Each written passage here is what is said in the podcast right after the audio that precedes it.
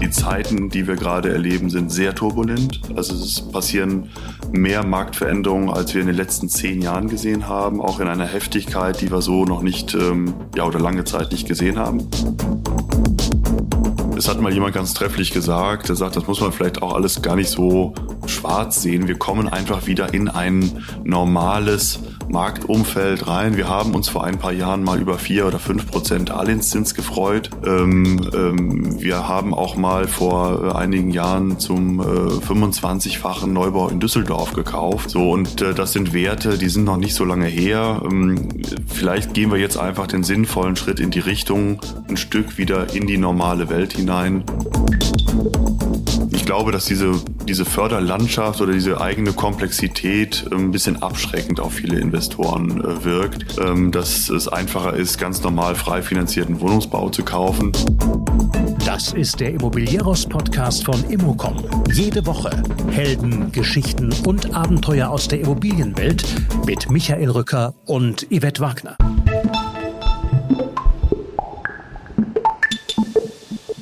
Knick oder Talfahrt? Über diese Frage diskutiere ich mit Arno Alborn, dem Geschäftsführer von Industria Wohnen. 2021 verzeichnete das Unternehmen ein sehr gutes Jahr mit einem Ankaufvolumen von 670 Millionen Euro, einem Immobilienvermögen von über 4 Milliarden und dem offenen Publikumsfonds Fokus Wohnen Deutschland, der im September 2021 die Milliardenmarke knackte. Nun allerdings ist alles etwas anders. Die Ankaufdynamik deutlich abgeschwächt. Für den Publikumsfonds gab es einen Cashstop. Die Zinsen steigen. Arno Alborn spricht deshalb auch von einem Angstaufschlag in der derzeitigen Situation. Außerdem geht es in dem Gespräch um die Kontinuität mit einem Mehrheitseigner wie der Beckengruppe, um Preisnachlässe bei Projektentwicklung und um große Bestandsportfolien, die ganz plötzlich wieder auf dem Markt zu sehen sind. Und es geht auch um über 200 Millionen Euro, die bis Ende 2023 in gefördertes Wohnen investiert werden sollen und wie das bei einer meist negativen Konnotation von sozialem Wohnungsbau funktionieren kann. Wie immer, alle Neuigkeiten rund um die Immobilienbranche auf immocom.com. Und jetzt viel Spaß.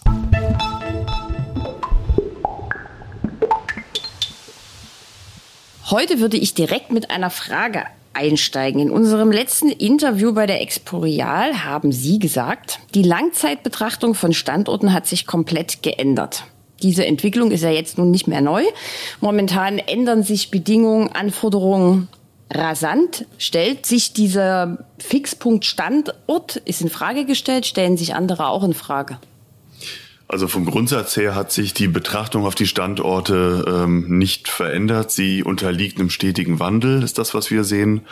Und äh, wir haben ähm, sagen wir, ursprünglich ähm, Investitionen direkt in den Metropolregionen gefunden in Deutschland, in sieben Metropolstandorten und haben festgestellt, dass die Entwicklung, die Marktentwicklung oder auch die Ansprüche der Mieter ähm, bis hin zu ausgebauten ÖPNV-Anbindungen ins Umland ähm, sich stetig verändern und äh, dass auch unsere ja, Investitionsstandorte einfach diesem Markt folgen, diesem Markttrend folgen. Und damit herzlich willkommen, Arno Alborn, Geschäftsführer von Industria Wohnen. Wir sitzen jetzt hier gemeinsam in Frankfurt und wir reden jetzt mal so ein bisschen über die aktuelle Situation, über Fonds und was es sonst noch so gibt. Sehr gerne. Äh, der Slogan des Unternehmens lautet, wir machen aus Wohnimmobilien Wertanlagen. Hm. In der Öffentlichkeit ist das ja nun nicht gerade mit großer Sympathie gesegnet. Wie nehmen Sie denn als aktiver Marktteilnehmer diese Diskussion wahr? Also will nicht sagen alles, aber vieles, was ich sehe, was äh, im, im, vielleicht auch im Radio kommt oder in den Schlagzeilen ist oder im Fernsehen gezeigt wird, ähm, hat immer einen, einen negativen Touch, was Immobilien angeht. Ähm, das sind immer die großen äh, Immobilienbesitzer und ähm, man hat vom Grundsatz her erstmal so einen, Generalverdacht, äh, dass da irgendwas nicht stimmen könnte. Ähm, und ich versuche in Gesprächen einfach für äh, oder einfach für Vertrauen zu werben in dieses Geschäftsfeld und einfach auch zu erklären, wo die Gelder herkommen, die wir investieren. Und ein Großteil der Investitionen, die wir tätigen für unsere ähm, institutionellen Immobilien-Spezialfonds kommt von Versorgungswerken und Pensionskassen. Und das sind ähm, am Ende Kapitalsammelstellen, äh, wo ähm, Rente angespart wird, um sie in 20, 30, 40 Jahren wieder auszuzahlen. Und natürlich stellen sich diese Kapitalsammelstellen die Frage, was mache ich denn mit dem Geld? Das einfach auf dem Konto liegen zu lassen, ähm, ja, ist nicht ratsam in, äh, in aktuellen Zeiten. Und da kann man schon mal auf die Idee kommen, das äh, grundsätzlich ähm, in Rentenpapiere, in Aktien, aber auch in Immobilien zu investieren. So, wenn jemand sich dafür entscheidet, dann ähm, kann er gerne über Industria, aber natürlich auch über andere Marktteilnehmer entsprechend in Fondsprodukte, die wiederum in Immobilien investieren, äh, sein Geld anlegen. Kommen Sie denn mit Ihrer Argumentation weiter? Also ich sage mal, die äh, häufig sind die Gesprächspartner überrascht, ja, weil äh, dann zum ersten Mal offengelegt wird, ähm, was ist das für Geld? Und dann macht das plötzlich wieder Sinn, wenn man sagt, naja, dahinter stehen ja Arbeitnehmer, die ja irgendwann auch im Idealfall eine Rente haben möchten. Und wir sehen, wie, wie der Druck auf die Rente wächst. Wir sehen, dass äh, auch Versorgungswerke und Pensionskassen, aber auch die gesetzliche Rentenversicherung natürlich immer wieder die, ähm, die Renten nach unten korrigiert, ja, oder den Zins immer wieder nach unten anpasst. Und da stellt sich schon die Frage, gibt es hier nicht eine vernünftige Möglichkeit, ähm, noch eine vernünftige, ich sage mal, ähm, ja, einfach nach Augenmaß eine Rendite zu erwirtschaften, ohne zu übertreiben und gleichzeitig Gelder in ein Geschäftsfeld zu lenken, wo wir, und da bin ich der festen Überzeugung von, ähm, einfach gesellschaftliche Verantwortung übernehmen können. Das Unternehmen ist seit 65 Jahren am Markt. 65 Jahre sind Sie wahrscheinlich noch nicht dabei, würde ich jetzt mal. Das ist richtig, genau. Äh, Sie sind wie lange dabei? Was haben Sie vorher gemacht? Erzählen Sie doch mal kurz ja. was über Sie ja, ich würde mich vielleicht mal so als Quereinsteiger äh, beschreiben. Ich habe äh, tatsächlich äh, angefangen 2008 hier zu arbeiten im Bereich der Technik, habe mich mit äh, Wohnungssanierung auseinandergesetzt, mit ähm, ich habe Aufstockungen geplant äh, für die Industria in meiner Funktion, äh, in meiner vorherigen Funktion als Architekt und das war so mein Berührungspunkt auch. Wir haben hier Baustellen betreut im Rhein-Main-Gebiet, haben sogenannte Nachverdichtung gemacht, das was jetzt auch wieder in aller Munde ist. Also man nimmt ein Stück Haus, vielleicht mit einem Flachdach und äh, setzt dann ein oder zwei Geschosse nochmal oben drauf, ähm, reduziert den Flächenverbrauch, hat äh, einige Vorteile. Und da war ich einfach als Bauleiter aktiv, ähm, habe dann auch die, die Baustelle betreut, entsprechend aber auch die Mieter, die ab und an mal Fragen hatten, die dann am Baucontainer angeklopft haben. Und war eine sehr spannende Zeit. Und so bin ich dann auf, oder ist die Industrie auf mich aufmerksam geworden und haben gefragt, ob ich hier nicht anfangen möchte. Und ja, habe ich für mich dann damals beschlossen, ich gehe den Schritt mal in die in die richtige Richtung. Ist nicht immer auf Verständnis gestoßen bei meinen äh, Kommilitonen oder bei meinen äh, Freunden und Bekannten, die dann schon gefragt haben, was machst du da jetzt eigentlich?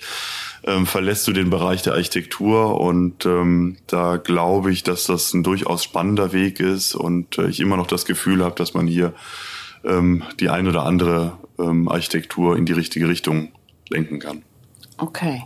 Mittlerweile gehört Industria mit zur Beckengruppe, richtig? Ja, genau. Richtig. Jetzt leben wir ja in einer Zeit, wo man von Kontinuität nicht wirklich sprechen kann. Es ist irgendwie alles im, im Wandel. Wie wichtig ist denn Kontinuität für, für Ihr Geschäft? Und da eben auch so einen starken Partner wie die Beckengruppe an seiner Seite zu haben. Also mir persönlich ist äh, Kontinuität sehr wichtig, auch im Privatleben. Mir ist, ähm, es ist, schafft einfach eine, eine angenehme Arbeitsatmosphäre und vor allen Dingen eine, eine ruhige Arbeitsatmosphäre, in der man auch was wirklich voranbringen kann. Und ich merke das natürlich auch bei den Mitarbeitern. Wie Sie richtig sagen, die, die Zeiten, die wir gerade erleben, sind sehr turbulent. Also es passieren mehr Marktveränderungen, als wir in den letzten zehn Jahren gesehen haben, auch in einer Heftigkeit, die wir so noch nicht, ähm, ja, oder lange Zeit nicht gesehen haben. Und natürlich schafft eine gewisse Kontinuität im eigenen Handeln, eine Kontinuität im Unternehmen, aber auch in der Eigentümerstruktur schafft natürlich Zuversicht und äh, die besagte Ruhe, die man braucht, um einfach vernünftige Geschäfte dann auch zu machen und nach vorne zu arbeiten. Wir, wir haben eine sehr ähnliche Unternehmensphilosophie. Ähm, ich sehe, dass äh, Industria einfach aufgrund der, der Entwicklung, aufgrund der geringen Mitarbeiterfluktuation, aufgrund der Arbeitsweise auch eine, eine hohe Kontinuität hat und ich bin sehr froh, dass wir mit Becken äh, einen Mehrheitseigentümer gefunden haben, der genau die gleiche Philosophie hat. Ja, also es ist äh, Herr Becken sieht das wirklich auch als ähm, ja, Familienunternehmen und denkt auch schon an die nächste Generation, er hat Enkelkinder und das ist alles langfristig und vieles, was wir am Markt momentan sehen, wird leider nur in, in Monaten oder Jahren, äh, in wenigen Jahren betrachtet. Ähm, Unternehmen äh, werden gekauft, äh, da wird irgendwas optimiert, ähm, um es dann schnell wieder weiter zu verkaufen. Das ist zum Glück äh, in der Konstellation Becken Industria überhaupt nicht der Fall. Wir denken langfristig nach vorne. Jetzt haben Sie von äh, gravierenden Marktveränderungen gesprochen. Lassen Sie uns noch ganz kurz, bevor wir dann zu Ihrem eigentlichen Geschäft kommen, teilhaben. Ähm, welche Marktveränderungen sind für Sie am schwierigsten, am, am überraschendsten, am nachhaltigsten vielleicht auch? Also die, die größte Hürde momentan ist, weil wir uns natürlich intensiv auch mit Ankäufen beschäftigen, mit Investitionen, ist die, die Zinsentwicklung.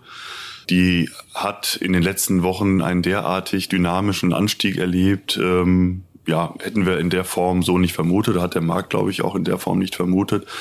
Ähm, da ist, denke ich mal, ein gewisser Angstaufschlag auch enthalten, einfach aufgrund der Gesamtsituation, auch in Osteuropa. Das führt einfach dazu, dass ähm, ja, bestimmte bestimmte ähm, Zinsen oder Zinseinschätzungen vermutlich auch ähm, höher angesetzt werden, ähm, als sie es in einem normalen Marktumfeld ähm, getan hätten. Ähm, so das zweite ist die Inflation, der wir ausgesetzt sind, oder das sind Werte über um die sieben, acht Prozent, die wir seit 40 Jahren in Deutschland äh, nicht mehr gesehen haben. Es gibt ganze Generationen, äh, die auch schon in der Arbeitswelt angekommen sind, die ähm, so eine Inflationsrate auch noch nicht gesehen haben. So, was bedeutet das? Ich glaube, man merkt das, wenn man irgendwie schaut, was hat die Butter vor sechs Monaten gekostet, was kostet sie heute. Also jeder merkt das oder beim Tanken merkt man es genauso. Ähm, gibt so viele Entwicklungen, die ähm, die, die Leute insgesamt äh, belasten. Und ja, das, also das ist der zweite Punkt. Der dritte Punkt aus meiner Sicht, der gravierend ist, ist einfach die, die Explosion der Energiekosten. Egal was wir anfassen, egal was wir kaufen, egal was wir herstellen, wir brauchen Energie die Steigerung der Energiekosten führt nicht nur dazu, dass das Benzin teurer wird oder dass das Heizöl, wenn man überhaupt noch so heizt, aber das, äh, das Problem ist, dass alles teurer wird. Und jetzt stellt man sich einfach nochmal die Frage, wir haben, oder die Politik hat ein Ziel ausgesprochen von 400.000 Wohneinheiten, eine Zahl, die wir alle schon oft gehört haben, 100.000 sozial geförderte Wohnungen. Und ich war schon der Meinung im letzten Jahr, dass das ein ganz ambitioniertes Ziel ist dass wenn wir aber alle eng zusammenarbeiten, Investoren, Projektentwickler, finanzierende Banken etc., dann kann man das vermutlich erreichen. Mit den Entwicklungen, wie wir sie momentan sehen am Markt, ähm, es ist einfach zu viel passiert. Es hat sich zu viel verschlechtert aus Investorensicht, um denke ich mal, einfach in der Größenordnung weiterzumachen, wie das die letzten Jahre der Fall war. So, jetzt lassen Sie uns aber genau daran anschließen. Sie haben da jetzt eine schöne Brücke geschlagen. Ähm, Industria hat ja sehr schöne Bilanzen. Da stehen 2021 Zahlen wie ein Einkaufsvolumen von 670 Millionen Euro, verwaltetes Immobilienvermögen von rund 4,5 Milliarden Euro, 25 Prozent mehr als im bisherigen Rekordjahr 2020. Wie ging denn das Jahr 2021 so ein bisschen zu Ende und wie läuft es vor allem jetzt in der ersten Hälfte von 2022? Also das ist eine Zäsur, kann man sagen, weil 2021 war tatsächlich ein, ein sehr gutes Jahr für uns, weil wir es geschafft haben, in auch einem dynamischen Marktumfeld einfach vernünftige Investitionen zu finden für unsere Anleger. Und ähm, wir haben gemerkt, dass mit der ähm, Einstellung oder Anpassung der KfW-Konditionen am 24. Januar es zu einer ersten, ja, einfach Zäsur kam, wo Projektentwickler auch ähm, gemerkt haben, okay, das, was vielleicht in den letzten Jahren der Fall war, geht äh, nicht so ohne weiteres weiter. Die Zinsen haben sich danach relativ schnell angepasst. Dann kam die Verunsicherung in, in der Ukraine. So, das alles führt dazu, dass, ähm, dass die, die Ankaufsdynamik, zumindest bei uns, aber auch bei einigen Marktteilnehmern, mit denen ich gesprochen habe, ähm, im Vergleich zum, zum Vorjahr deutlich runtergegangen ist. So, und jetzt müssen wir einfach schauen, dass ähm, wir aus dieser Situation wieder herauskommen. Es hat mal jemand ganz trefflich gesagt, er sagt, das muss man vielleicht auch alles gar nicht so schwarz sehen. Wir kommen einfach wieder in ein normales Marktumfeld rein. Wir haben uns vor ein paar Jahren mal über vier oder fünf Prozent Darlehenszins gefreut. Wir haben auch mal vor äh, einigen Jahren zum äh, 25-fachen Neubau in Düsseldorf gekauft. So, und äh, das sind Werte, die sind noch nicht so lange her. Ähm, vielleicht gehen wir jetzt einfach den sinnvollen Schritt in die Richtung, ein Stück wieder in die normale Welt hinein.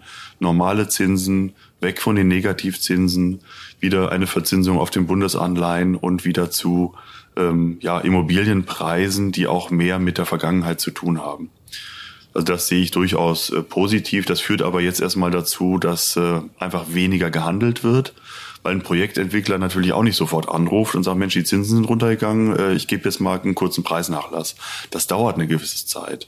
So, und äh, ich gehe schon davon aus, dass das äh, vier, fünf, sechs Monate dauern wird, bis ähm, sich das einfach wieder auf so ein normalen Niveau einpendelt und dann wird weiter gehandelt werden. Dann wird es Projektentwickler geben, die sich noch zu vernünftigen Preisen Grundstücke gekauft haben die in der Lage sind, aufgrund ihrer Größe oder aufgrund ihrer Kapitalstruktur ähm, vernünftige Baupreise am Markt noch einzukaufen. Und dann wird weitergebaut werden und dann wird weiter in oder können wir weiter in Immobilien entsprechend investieren. Es ist also aus Ihrer Sicht nur ein Knick und keine Talfahrt? Also ich glaube, dass äh, dass der Markt robust genug ist, um, äh, um sowas auch abzufedern. Also es ist, wie gesagt, relativ viel passiert, aber wir sprechen solche Marktveränderungen auch ganz offen natürlich mit unseren äh, Anlegern an, äh, wollen aber auch nicht schwarz malen, sondern sagen, nach Corona zum Beispiel gab es auch eine Phase zwischen Mitte März 2020, äh, gab es mal so acht Wochen Pause, wo man gesagt hat, aus Anlegersicht, ich habe gerade was anderes zu tun, ich gucke mir mal die Aktienmärkte an, ich schaue mir mal meine anderen ähm, Anlagepositionen an, sondern muss man diese Zeit einfach auch mal überbrücken. Man kann im Hintergrund weiterarbeiten und dann sind wir nach zwei, drei Monaten wieder auf die Anleger zugegangen mit weiteren Investitionsmöglichkeiten. Und das war eigentlich auch genau die richtige Vorgehensweise. Wir haben am Anfang schon mal über Standorte gesprochen. Ich habe mir mal einen Ankauf von Ihnen im März äh, rausgesucht. Ähm, das sind 270 Wohneinheiten. Bochum, Hamburg, Pinneberg, Willingen, Schwenningen. Okay, Hamburg nehmen wir jetzt mal raus. Bochum, Pinneberg, Willingen, Schwenningen. Ähm, ist das die Angebotsknappheit, die Sie da hintreibt? Sind es die Preise in den Metropolen? Das sind ja jetzt Willingen, Schwenningen ist ja jetzt nun nicht so ganz groß. Also was treibt sie in die Provinz und wann vor allen Dingen ist ihnen Standort zu klein? Ähm, genau, Oder was muss ein Standort haben? ja, das, ist, das ist das, was ich am Anfang auch sagte. Wir schauen uns die, die Standorte schon sehr, sehr genau an. Wir gehen tatsächlich auch in Standorte, vielleicht die wir uns vor vier, fünf Jahren so nicht angeschaut hätten. Aber dazu zählen Städte wie zum Beispiel Trier, wie zum Beispiel Göttingen, ähm, wie zum Beispiel ähm, äh, Weimar.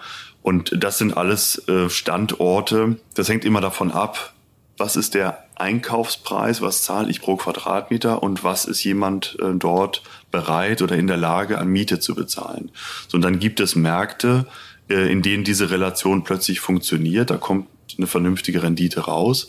Und dann gibt es immer noch Märkte, weil der, der Standort einfach viel zu schwach ist oder weil das Bauen in der Region viel zu teuer ist, äh, wo man sagt, das macht an der Stelle überhaupt keinen Sinn. Provinz klingt immer ein bisschen negativ oder hinterwäldlerisch, würde ich so nicht sehen, weil ähm, ja, es ist ähm, natürlich anders als in der Großstadt oder in der Metropolregion, aber wenn man sich darauf einlässt, ähm, sind das zum Teil wunderschöne Landstriche, ähm, ja, in denen Menschen wohnen, in denen Menschen arbeiten, in denen Kinder zur Schule gehen und wir schauen uns ganz genau an, wie ist die, äh, wie ist die Einbindung dieser Standorte überregional, über Autobahn, über ähm, ÖPNV oder Fernbahnanschluss. Und ähm, was für Arbeitgeber gibt es in der Region. Und die Frage, ob ein Standort oder wann ist ein Standort zu klein, ist ähm, gar nicht so pauschal zu beantworten, weil ich würde das eher sehen im Zusammenhang mit dem, was für ein Produkt kauft man denn dort. So, und ähm, da sehen wir durchaus die ganz normalen zweieinhalb, drei Zimmerwohnungen mit äh, 70, 75 Quadratmetern. Aber es gibt zum Beispiel auch diese ganzen Konzepte mit ähm, betreutem Wohnen, was auch ein, aus meiner Sicht ein ganz großes Thema ist, ähm, wo einfach Menschen äh, mit ähm, ja, bestimmten altersgerechten Dienstleistungen versorgt werden. Ähm, das kennen wir alle, wenn wir vielleicht mal auf der Suche sind nach äh, ja, nach, nach, nach Wohnmöglichkeiten für die eigenen Eltern. Diese klassische Pflegeimmobilie, das will ja keiner. Und äh, es gibt genug super Konzepte aus meiner Sicht mit äh, so einer Art äh, ja, WG-Charakter oder wo man einfach mit mit Gleichgesinnten oder Gleichaltrigen äh, zusammenwohnt, ähm, wo es dann auch entsprechende Versorgungskonzepte gibt. Und das sind zum Beispiel auch ähm, entsprechende Nutzung, äh, die wir an, an Standorten sehen mit äh, 20, 25.000 Einwohnern. Also da haben wir kein Problem damit. Hm. Ähm, jetzt haben wir kurz einen Ausflug ins Seniorenwohnen auch gleich noch mitgemacht. Ähm, Sie widmen sich ja schon sehr lange gefördertem Wohnen.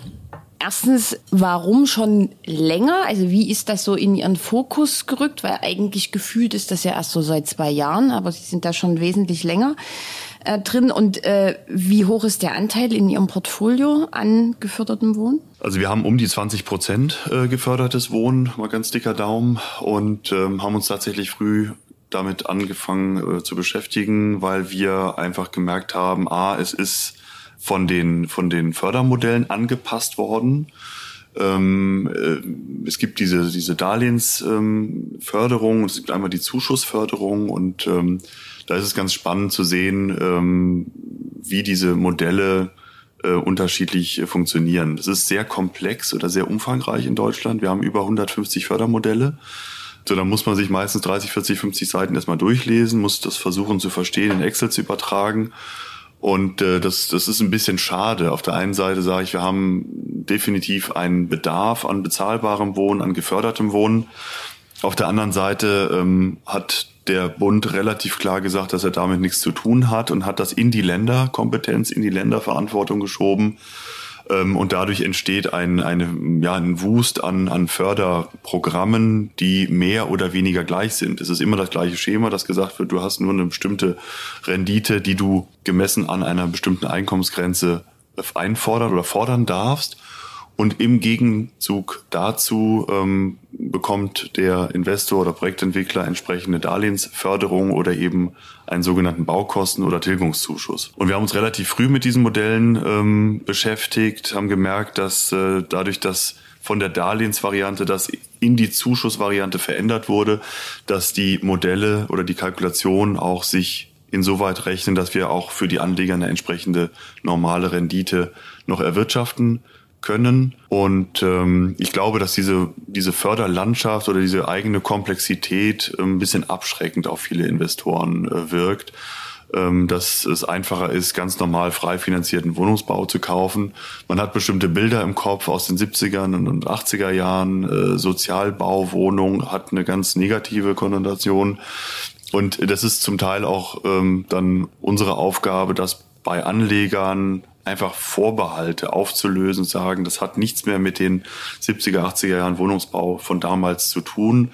Äh, wenn Sie heute in eine Quartiersentwicklung gehen und Sie haben eine Hälfte frei finanziert, die andere gefördert und äh, ich, ich würde sie durch die Anlage einfach mal mitnehmen, dann sehen sie keinen Unterschied mehr zwischen diesen beiden Varianten. Und das hat Anleger auch dazu gebracht, zu sagen, okay, also das äh, ist wirklich ein anderes Produkt als damals ähm, und auch großvolumig mit uns zusammen in geförderten Wohnungsbau zu investieren. Kurzer Sidekick, Sie übertragen das in eine Excel-Tabelle, habe ich das gerade richtig verstanden? Ja, gerne. kann man damit Sie arbeiten noch mit Excel. Wir arbeiten auch mit Excel, genau. Da kann man alles Willkommen in der Digitalisierung. Ja, da gibt es natürlich noch andere Programme, aber das ist, man kann auch ein Blatt Papier nehmen und einen Bleistift und einen Taschenrechner. Das geht, geht auch. auch. Das geht auch. Gut, aber jetzt zurück zum eigentlichen ähm, Geschäft. Äh, Rendite für Anleger. Können Sie sagen, also als erstes mal, Sie haben ja private und auch institutionelle Investoren, richtig? Mit welchen Renditen können die rechnen und welche Unterschiede, Gemeinsamkeiten haben diese beiden Gruppen? Das ist ja schon sehr anders. Oder doch nicht? Ja, vom Grundsatz her, also was ihnen natürlich gemein ist, dass sie sagen, also sie wollen vom Grundsatz her in die Immobilien erstmal investieren. Das ist der allererste Schritt. Ähm, es gibt Anleger, die, die möchten das nicht, aus welchen Gründen auch immer, die fühlen sich im Aktienbereich wohler. So. Ähm, wir haben mit dem Fokus Wohnen Deutschland 2015 einen offenen Publikumsfonds ähm, auf den Weg gebracht, ähm, auch zu einer Zeit, wo das noch nicht so in aller Munde war, uns relativ früh positioniert und haben für die, die damalige Zeit, aber auch noch bis heute ein Produkt geschaffen mit ähm, Investitionsmöglichkeiten oder Wohninvestitionen in Deutschland, äh, die aus unserer Sicht genau den Zeitgeist treffen. So, wir arbeiten im, im offenen Publikumsfonds mit Cash Call, Cash Stop Strategie, dass wir einfach immer die Gelder einsammeln, die wir benötigen, um sie auch entsprechend zu investieren. Da, würd, da würde ich jetzt ganz kurz mal reingehen. Sie hatten ja gerade in diesem Fonds einen mehrmonatigen, ich glaube sechs Monate oder sowas, Cash Stop ähm, der jetzt wieder beendet wurde? Gab es da zu viel Liquidität für zu wenig äh, Projekte? Gibt es jetzt wieder eine Pipeline? Also er erklären Sie mal kurz so ein bisschen Cash-Stop. Genau, das ist die, die Vorgehensweise, dass wir sagen, okay, wenn wir äh, bestimmte Anzahl oder Volumen an Geldern ähm, eingesammelt haben, ähm, dann schauen wir erstmal weiter auf die Produktpipeline. Wie viel ist da? Wann kommt das? Und äh, das Spannende ist, dass wir einen Großteil in Neubau, Projektentwicklung investieren oder 2021 noch gemacht haben und ähm, dass diese Gelder nicht sofort abgerufen werden, weil diese Gebäude natürlich erst noch hergestellt werden müssen, sodass diese Abrufe sukzessive erfolgen. Und dann muss man genau aussteuern und sagen, wie viel Geld haben wir jetzt gerade, wie laufen die Baustellen, wann müssen wir Geld abrufen? Und das steuern wir ziemlich ähm, detailliert ein, sodass wir dann im ähm, Oktober 21 gesagt haben, wir, wir stoppen jetzt erstmal, gucken uns weiter die Marktentwicklung an und äh, was ich vorhin sagte, 2022 ist nicht so dynamisch weitergegangen wie 2021 ähm, so dass wir ähm, ja bestimmte äh, Projekte, an denen wir parallel gearbeitet haben, jetzt erstmal äh, reingeholt haben, dass wir aber nach vorne gesehen schon sehen, dass größere äh, Bestandsportfolien kommen, dass größere Neubauprojektentwicklungen kommen, ähm, so dass wir jetzt ziemlich zuversichtlich sind, das auch zu äh, oder reinvestieren zu können, so dass wir ab dem am 16. Mai den äh, Cash Call gestartet haben, der aktuell läuft, der aus unserer Sicht auch sehr gut läuft. Wir sehen, dass das Produkt nach wie vor extrem nachgefragt wird und äh, ja, jetzt müssen wir Kapital und Produkt zusammenbringen, um das äh, Produkt weiterzuentwickeln. Bis Ende 2023 wollen Sie so zwischen 200 250 Millionen Euro in gefördertes Wohnen investieren. Das ist ja auch schon mal sehr sportlich. Ähm, schaffen Sie das noch? Also aus der jetzigen Sicht, ich weiß nicht, wann Sie dieses Ziel ausgegeben haben. Es ist ja jetzt schon wahrscheinlich äh, ein paar Monate alt. Und wie sieht dann das Ankaufprofil aus? Genau. Also das Ankaufsprofil äh, nach wie vor Schwerpunkt auf, auf Wohnen. Ähm, wir machen frei finanziert, wir machen gefördertes Wohnen, wir schauen uns unterschiedlichste Wohnkonzepte an. Äh, was wir in der Vergangenheit nicht aktiv verfolgt haben, sind diese sogenannten Mikro-Apartments, studentisches Wohnen. Das ist eine sehr spezielle Form, die ist auch ähm, während Corona sehr unter Druck geraten, als alle gesagt haben, nee, ich äh, bleib jetzt bei den Eltern, weil ich äh, Online-Studium habe. Das hat dazu geführt, dass äh, extrem hohe Leerstände in diesen, in diesen äh, Produkten ähm, zutage getreten sind. Wir sind also sehr froh, dass wir im normalen Wohnen frei finanziert gefördert unterwegs sind. Und was wir gerade sehen, ist, ähm, dass wir zumindest in der aktuellen äh, Pipeline, die wir verfolgen, äh, viele Investitionen einen Schwerpunkt haben auf gefördertes Wohnen. Das hängt damit zusammen, dass die Förderprogramme mit den genannten äh, Zuschüssen äh, relativ stabil durchlaufen durch die ganzen Marktentwicklungen im Gegensatz zur KfW. Äh, wenn da plötzlich das KfW 55 oder KfW 40 Programm eingestellt wird, dann haben Sie erstmal ein Thema in der Kalkulation, da müssen Sie irgendwie darauf reagieren. Die Fördermodelle, die sind bisher an den Standorten, wo wir unterwegs sind, unverändert geblieben. Und das führt dazu, dass wir ganz stabile Kalkulationen haben und auch äh, ganz stabile ähm, Renditen. Und rückt den Seniorenwohnen so ein bisschen, weil wir haben es vorhin gerade gehabt, Sie haben ja selber gesagt, Sie halten das für sehr wichtig. Also ich persönlich halte das für extrem wichtig. Und es gibt ja immer diese diese, diese demografische Übersicht, ähm, dass äh, die, die Babyboomer jetzt so langsam in Richtung Rente äh, sich bewegen. Und ähm, da ist die Versorgungsinfrastruktur, die Versorgungslandschaft im Bereich ähm, betreutes Wohnen noch lange nicht ausgeschöpft. So, und das ist natürlich etwas, was Sie nicht nur in den Metropolregionen brauchen, sondern das brauchen Sie überall, wo äh, zukünftige ähm, Rentner wohnen, die auch meistens in ihrem Umfeld bleiben möchten, im Angestammten, was auch völlig nachvollziehbar ist. So, und da muss flächendeckend über Gesamtdeutschland muss eine, eine Infrastruktur her, die bisher nur ansatzweise äh, umgesetzt ist. Und auch das ist ein gutes Beispiel, ähm, analog zum geförderten Wohnen, wo ich sage, da reden wir über, über Größenordnungen, die der äh, Bund oder auch die Länder alleine nicht stemmen können, allein vom Investitionsvolumen. Und spätestens da macht es Sinn, mit institutionellen Geldern die, den Markt zu versorgen, in solche Produkte zu investieren, um einfach so eine Infrastruktur mit aufzubauen über Gesamtdeutschland. Also Sie denken schon drüber nach sozusagen. Ja, auf okay. jeden Fall. Welche Rolle spielt in Ihren Überlegungen Bestand? Das ist ein großes Thema, ein auch im Sinne der Nachhaltigkeit. Thema, ja. Ja, ja. Also es ist ein, ist ein Riesenthema aus meiner Sicht. Das ist auch, ähm, wie gesagt, ich habe Architektur studiert, mich interessiert das. Ähm, weil es eine eigene Komplexität hat. Industrie hat äh, die letzten Jahrzehnte sich überwiegend mit Bestand auseinandergesetzt, hat dann aufgrund der Marktsituation vor ähm, sieben, acht Jahren umgeschwenkt zu 95 Prozent auf Neubau. Irgendein äh, Berater sagte draußen mal, ja, äh, Industrie wäre jetzt ein Synonym für Neubau geworden. Ich sage, das müssen wir jetzt aber mal ändern. Ich finde Bestand total spannend, weil es, äh, wie gesagt, eine eigene Komplexität hat, weil es eigene technische Anforderungen hat wir haben 98 Prozent des Wohnungsbestandes im Bestand. Ja, wenn wir ein super ähm, energieeffizientes ähm, Gebäude hinstellen im Neubaubereich, ist das schön, es ist eine tolle Ingenieursleistung, aber es wird unser CO2-Problem oder den Absenkpfad der Bundesrepublik im Gebäudebestand nicht verändern. Das heißt, wir müssen in den Bestand rein. Was das bisher verhindert hat, ist, dass wir im Markt keine Bestandsportfolien mehr gesehen haben oder zu horrenden Preisen. Und wenn Sie schon einen hohen Einstandspreis haben, haben Sie überhaupt keine Möglichkeit, noch irgendwas on top zu investieren, um daraus etwas ESG-konformes oder energieeffizientes entsprechend äh, herzustellen. Was wir jetzt gerade sehen, sind seit Januar, Februar erhebliche Bewegungen auf dem Bestandsmarkt.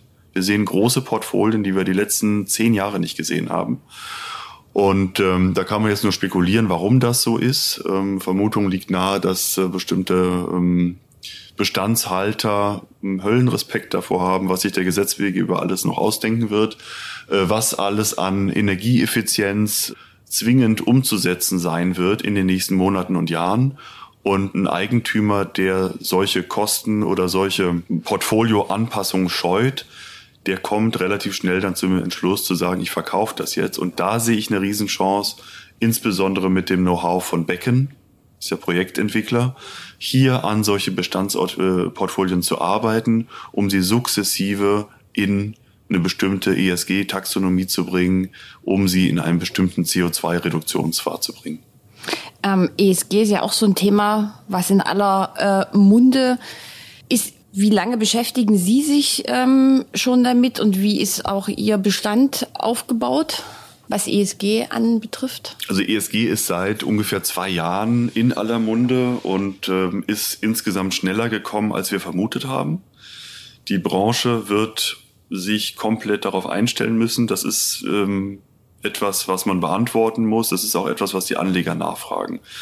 Bei den Fondsprodukten sehen wir das in Richtung Artikel 8, Artikel 8 Plus, Artikel 9 Fonds ähm, wo wir auch gef aktiv gefragt werden in den Bestandsfonds, die ja Artikel 6 sind per Definition, was müssen wir denn tun, um sie in eine andere Artikelkategorie äh, äh, zu bringen? So, die Nachfrage ist da. Ähm, der Mieter fragt das nicht direkt nach. Er wird indirekt davon profitieren, indem man sagt, du, man kann die, die äh, Mietnebenkosten entsprechend reduzieren. Äh, das wird einen positiven äh, Effekt haben. Wir haben vor, wie gesagt, ähm, sieben, acht Jahren angefangen, überwiegend in Neubau zu investieren, so dass wir mit unserem ähm, ja, äh, Portfolio auf eigener Bilanz, aber auch mit den Immobilien, die wir für die Investoren erworben haben, ein relativ gutes Portfolio haben, weil es einfach junge Baujahre sind. So nichtsdestotrotz, ähm, glaube ich, stehen wir vor enormen Herausforderungen, weil man kann das ESG ja, man muss es jetzt mit Inhalt füllen und wirklich sagen, was sind denn die, die konkreten Schritte? Und äh, was wir merken ist, wir haben Artikel 8 Fonds jetzt auch aufgelegt, nur für Neubau, haben intensiv drei, vier Monate mit der BaFin auch gesprochen, um dieses Produkt dann auch auf den Weg zu bringen. Äh, da wird schon sehr, sehr genau hingeguckt, auch von der ähm, Finanzdienstleistungsaufsicht. Was ist das Produkt und sind das echte Maßnahmen, die da durchgeführt werden? Also die Hürde ist schon relativ hoch. Mhm. Apropos Fonds, vielleicht können Sie noch mal sagen, ähm, wie viele hat Industria? Mit welchem Volumen? Ja, also wir haben insgesamt ähm, ein äh, Volumen von knapp ähm, 4 Milliarden Euro im Fondsbereich. Ähm, das teilt sich auf, eine Milliarde im offenen Publikumsfonds Fokus Wohnen Deutschland, knapp drei Milliarden in den offenen Spezialfonds für unsere institutionellen Anleger. Wir haben insgesamt 50 institutionelle Anleger, die wir betreuen, überwiegend Versorgungswerke, Pensionskassen. Und ähm, ja, so ist, so ist die Verteilung. Wir haben ähm, noch einige Immobilien auf der eigenen Bilanz, äh, sind auch ständig auf der Suche, auch entweder für die eigene Bilanz oder eben für unsere Fondsprodukte weitere Immobilien äh, anzukaufen. Und den Fonds, den Sie gerade als, als neuen Fonds bezeichnet haben, Sie hatten ja mal irgendwann angekündigt, dass Sie neue Investmentvehikel äh, an den Markt bringen. Ist das einer davon oder wenn nicht, was wird es geben? Genau, also der Artikel 8 Fonds ist einer davon. Ja. Ähm, wir haben natürlich noch viele weitere Ideen, die wir derzeit untersuchen, wo wir einfach sagen, macht das Sinn, äh, in, sich in diese Richtung weiterzuentwickeln. Wie gesagt, Artikel 8 ist durch die BaFin durch, ähm, können wir jetzt auch entsprechend in den, in den Vertrieb gehen. Ähm, ich persönlich, mich interessiert dieses ganze Thema Artikel 9 Fonds und gerade ähm, Veränderungen in Bestandsportfolien. Das ist aber etwas, was deutlich komplexer ist als Neubau, wo wir auch ganz viel technisches Know-how entsprechend äh, organisieren müssen. Da bin ich aber sehr zuversichtlich, dass wir das im eigenen Hause, wie gesagt, in Zusammenarbeit auch mit dem neuen Mehrheitseigentümer Becken entsprechend äh, in die in die Wege leiten können und da auch gegenseitig von profitieren können. Okay. Die Ratingagentur Scoop hat Ihnen eine Auszeichnung verliehen als bester Asset Manager. Sind solche Ehrungen, Kategorisierung, wie auch immer man das jetzt nennen möchte, relevant? Merken Sie da was, dass da der Anleger hinschaut? Oder ist das eher so für die fürs eigene Wohlbefinden schön. Ja, das ist, äh, ich, ich frage mich immer, was ist der Nutzen dahinter? Natürlich freut uns das, ja. Wenn man geehrt wird, ist das erstmal total schön, weil man das auch zurückspielen kann in die, ins Unternehmen, äh, zum Fondsmanager, zum Portfolio-Manager, zum Asset Manager und Property Manager und alle, die daran arbeiten. Und wenn man sich das mal anschaut, wie viele Personen auf Fondsseite äh, bis hin zum Hausmeister, bis hin zur finanzierenden Bank. Das ist, da können Sie eine ganze Turnhalle wahrscheinlich füllen mit Leuten, die irgendwie damit beschäftigt sind, ähm, diese, diese Produkte zu konzipieren, sich aber wirklich auch darum zu kümmern, bis hin zu den einzelnen Mieteranfragen. Und das kann einen schon mit Stolz erfüllen, wenn man sagt, okay, da ist ähm, der Markt nimmt das positiv wahr. Ähm, ich meine, die Rendite ist das eine. Natürlich schauen wir da drauf. Das muss auch funktionieren. Aber mir ist auch viel wichtiger, wie viel Mieteranfragen haben wir? Werden wir den Mieteranfragen entsprechend gerecht?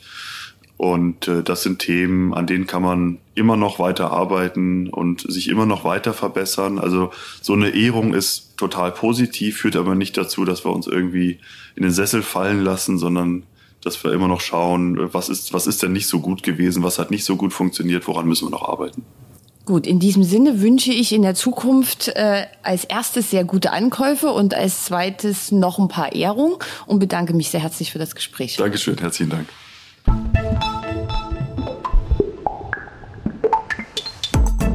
Das war der Immobilieros Podcast. Alle Folgen finden Sie unter www.immobilieros.de und überall dort, wo man Podcasts hören kann.